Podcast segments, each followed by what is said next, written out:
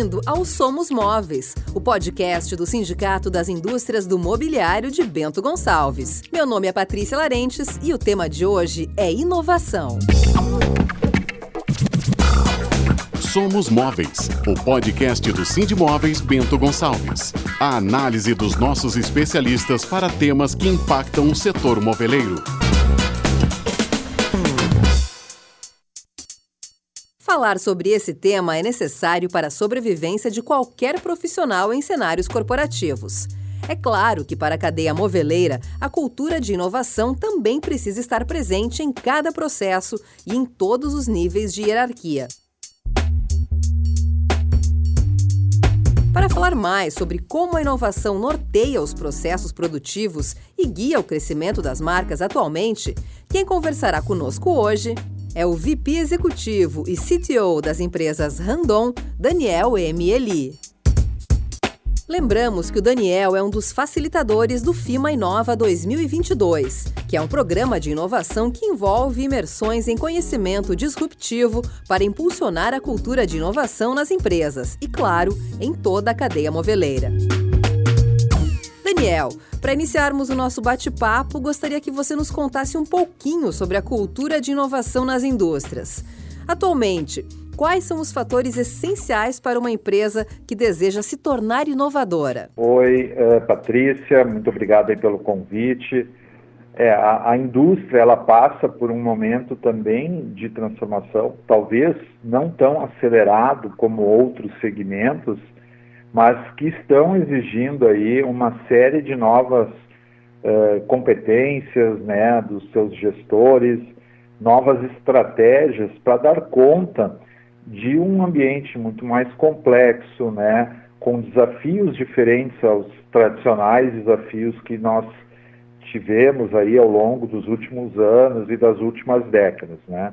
Então a criação de uma cultura de inovação, onde todos possam ser protagonistas nesse processo e a inovação não ficar restrita a uma área, a um departamento ou ter um nome, um sobrenome dentro das organizações é um, é, por exemplo, uma das medidas que rapidamente é, você, como empreendedor, líder ou dono do seu negócio, precisa compreender e precisa lançar mão né, de ferramentas e estratégias para fazer essa mudança de um traço de cultura, geralmente, da, da, da, nossa indústria. Né? Nós, nós, por muitos anos, tivemos a condição de resolver os nossos problemas, os nossos desafios dentro de casa, muitas vezes até mesmo sozinhos. E agora a gente precisa abrir as portas né, da nossa organização, resolver junto com outros atores, né? A gente fala muito de ecossistema de inovação, Lá vão estar outros empreendedores que estão atuando fora da sua empresa, startups. Então, como orquestrar, como eh, agora conseguir potencializar o máximo do que tu tem das pessoas dentro da tua organização e fora da, da tua organização em prol de um mesmo objetivo, é realmente um grande desafio que se coloca para a cultura predominante ainda da indústria. E Daniel, você fala em seus artigos e palestras que as organizações precisam ser menos duras, mais ágeis, menos hierárquicas. Começando por esse último exemplo, como uma marca pode ser mais horizontal? Exatamente, até porque essas estruturas que são mais hoje verticais e hierárquicas, elas, elas não fomentam a criação dessa cultura de inovação. Dentro de estruturas mais tradicionais, ainda está presente o medo do erro, né, que a gente tem que acertar sempre, né, não pode, não pode errar. Então, por isso, eu acabo sendo menos ousado, eu acabo sendo menos curioso, inquieto em relação a tudo que está acontecendo. Então, quando a gente fala de métodos ágeis, de estruturas mais horizontais, na verdade, nós estamos falando de um ambiente é, com muita maior colaboração entre as pessoas que estão dentro e fora dessa organização. E isso sim é uma competência nova, é uma competência que a gente vai precisar uh, desenvolver tanto no, a nível individual quanto coletivo, mas também passa por mudanças dentro da tua organização, que você vai ter que liderar, né, para que ela seja menos vertical, para que ela seja mais horizontal, para que ela crie um ambiente de maior confiança, onde as pessoas uh, estejam mais dispostas a, a usar e até mesmo uh, quando errarem, errar rápido, poder pivotar. E, então essas são, são questões que, que, que não estão a gente fala muito né, que as transformações, né, o que está se exigindo hoje em termos de transformação digital, tem muito a ver com as tecnologias, mas tudo que eu estou falando até agora não está uh, cunhado, não precisa ter a tecnologia como o meio, o elemento catalisador para a transformação. A transformação ela vai ser uh, acelerada e catalisada pela tua própria transformação enquanto líder ou enquanto membro de uma equipe, com essa mudança de mentalidade que a gente precisa e, e, deve né, fazer rapidamente com que aconteça dentro das nossas organizações. Pegando então esse gancho sobre o papel do líder, no seu ponto de vista, como podemos diferenciar gestores de líderes? O que mais precisamos no nosso mercado de trabalho? Ah, excelente pergunta. Essa é uma temática que eu venho trabalhando muito assim nas minhas redes sociais, nos meus artigos, é, existe sim uma diferença entre bons gestores e líderes. Né? São várias características que diferenciam. Na verdade, um líder é uma evolução de um bom gestor. Né? Todos nós somos convidados diariamente a sermos bons gestores, controlar as nossas empresas, é, fazer uma boa gestão de processos, de fluxos produtivos, né? cuidar dos, dos custos, das despesas, é, eh, gerar novas receitas. Isso foi o que nós aprendemos né, como executivos, como no nosso desenvolvimento ao longo dos últimos anos. É, mas o que está se exigindo nesse momento? Algo maior do que isso, que eu, que eu continue fazendo isso, mas que eu também tenha uma capacidade de maior, uma maior capacidade de inspirar, de influenciar pessoas, de criar movimentos, né, que, que, ajude a trazer mais e mais pessoas para esse processo de transformação, por exemplo, de cultura e digital.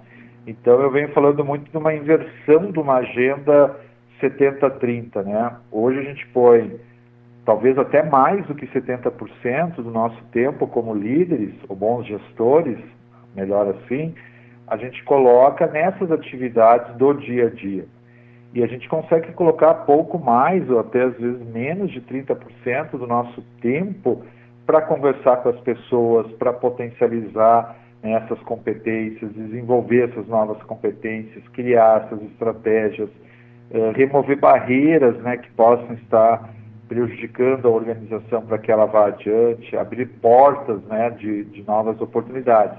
Então, meu convite é que a gente pudesse eh, inverter radicalmente essa agenda, tendo 70% ou mais do nosso tempo voltado a isso e outros 30% uh, eh, fazendo controles né, e de processos, cuidando né, da gestão do dia a dia. Sendo um bom gestor, 30% e 70% somando outras competências, e são verdadeiramente outras competências que a gente tem que desenvolver.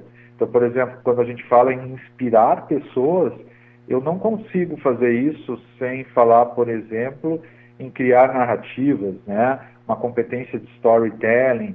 Eu tenho que adicionar coisas que não estavam nem nas faculdades que nós eh, participamos né? e que, que a gente fez o nosso desenvolvimento, e nem nas próprias organizações onde nós já passamos. Então, esses outros 70% exige tempo, dedicação, foco seu primeiro na sua própria transformação enquanto líder, para poder dedicar esse tempo e ajudar o desenvolvimento e a aceleração, né, a formação dos membros da sua equipe. Daniel, a tua formação inicial é super técnica, voltada para a área de mecânica e hoje você é um dos grandes articuladores da transformação cultural e digital aqui da Serra. Ao que você atribui essa transformação na carreira? Na verdade, a minha formação, apesar de ser técnica, ela foi muito curta, porque eu logo no início da minha carreira eu fui convidado e tive a oportunidade de migrar para processos de recursos humanos, de pessoas e cultura, por uma facilidade que naquele momento eu tinha de, de conseguir fazer essas leituras, esse entendimento, né, do que estava acontecendo dentro da organização, o que, que precisava ser feito é, para mexer nesses traços de cultura. E com o tempo eu fui somando a essa competência, junto com a própria, com a minha própria jornada profissional, outras competências como de estratégia, né? É, desde 2017, 2018 para cá, muito conectado a esse novo contexto de inovação, a esses ecossistemas de inovação, e isso foi me dando uma condição de melhor compreender, e eu sou aqui de uma geração vamos lá, geração X, né, tenho aqui meus 47 anos, de compreender que o que nós precisamos, olhando para frente em termos de transformações e de mudanças, precisa necessariamente, ou vai precisar necessariamente, potencializar o melhor de todas as gerações. O melhor de tudo que nós já tivemos até hoje e do que está sendo nos colocado à mesa como oportunidades eh, também para esse olhar de futuro. Então, construir essas pontes, ajudar executivos mais, vamos, é, vamos botar entre aspas aqui, mais tradicionais, como o próprio Daniel, a se reinventar enquanto gestores, serem verdadeiros líderes e aí sim uh, puderem contribuir na transformação das suas organizações, isso é algo muito prazeroso e é algo onde eu tenho dedicado mais de 70% do meu tempo.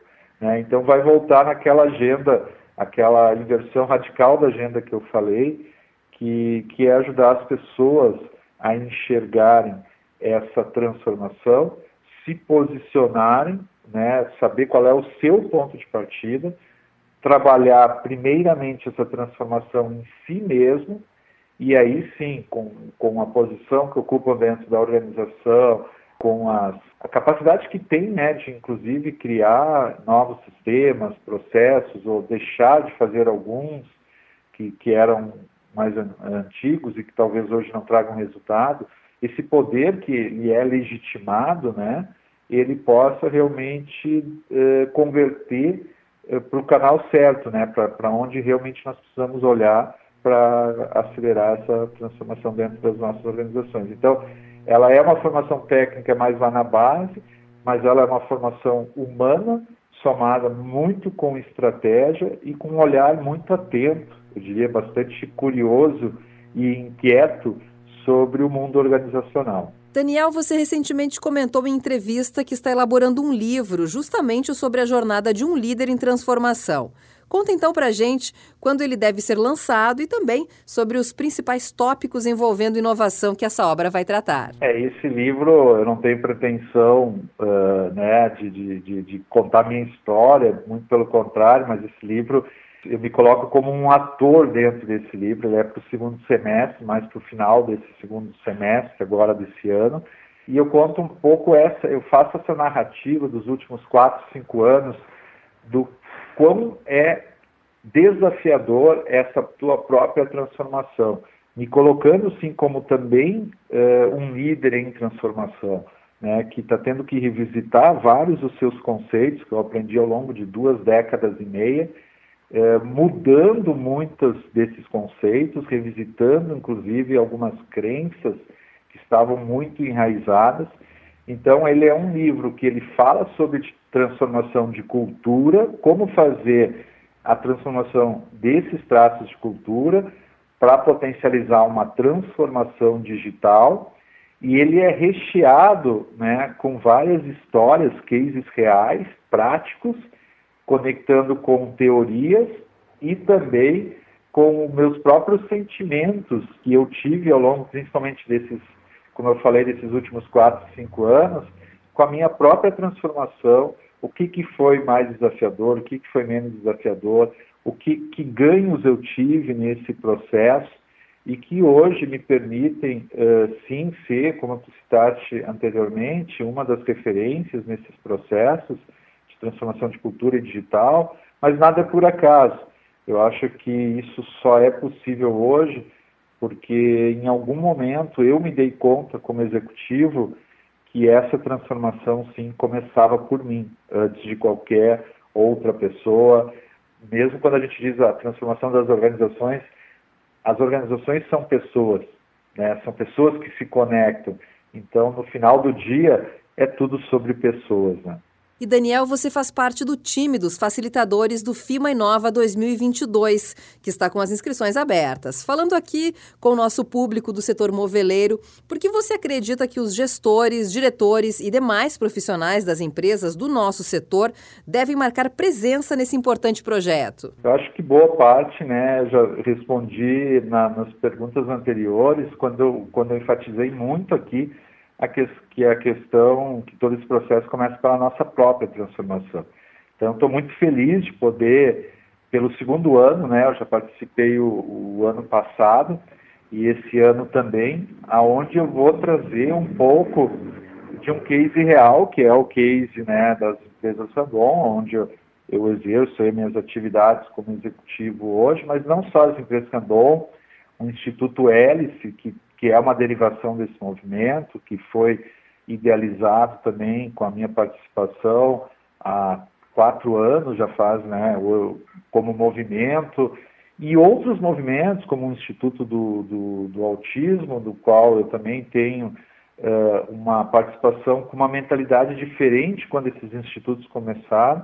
Então, eu falo de empresas tradicionais, é, indústrias que estão e como elas estão fazendo para conseguir avançar mais rápido, mas eu também falo dessas novas organizações que já nascem com uma lógica diferente de pensamento, assim como as próprias startups. Então, eu tenho a oportunidade desse, desse módulo dentro do FIMA, são quatro encontros né, de duas horas, duas horas e meia, de não só contar essa história, mas trazer um pouco então, de quais são essas competências, essas novas competências da liderança na prática, quais são essas novas estratégias, né? Então, lá nós vamos falar de uma estratégia de ambidestria, nós vamos falar de coisas que não estão no nosso dia a dia, né?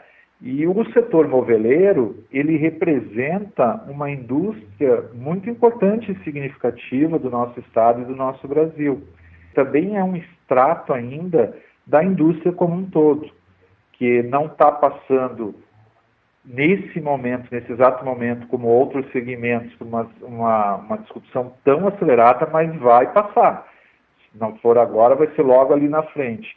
E se a gente pode fazer a nossa transformação e ajudar a transformação das nossas organizações, não pela dor, né? não só fazer isso quando a gente sentir que os resultados já não estão acontecendo, vamos fazer isso antes.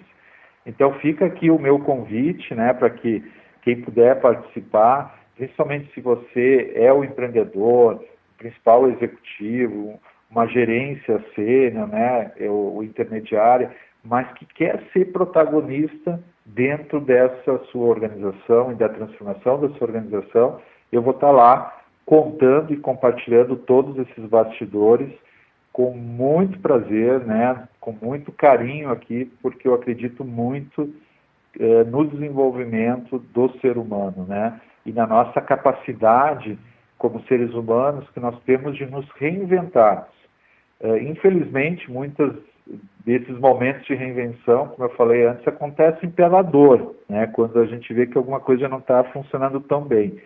Então, meu convite é vamos fazer isso de uma forma mais tranquila, vamos fazer isso de uma forma uh, antecipada, mais proativa do que esperar que momentos mais turbulentos nos obriguem a fazer essas adequações. Muito obrigada, Daniel. É um prazer imenso falar contigo e entender mais sobre esses temas tão importantes para o nosso meio industrial e comercial. Lembrando que o FIMA Inova conta com encontros remotos e abrange palestras com uma série de especialistas, além de atividades interativas extra-classe e apresentação de cases de empreendedorismo. As inscrições podem ser realizadas no site da FIMA, www.fima.com.br. Ficamos por aqui com mais um episódio do Somos Móveis. Apresentação Patrícia Larentes. Edição de áudio Jonathan Zanotto. Roteiro e produção Apura Conteúdo. Capas Priscila Trevisan. Até a próxima!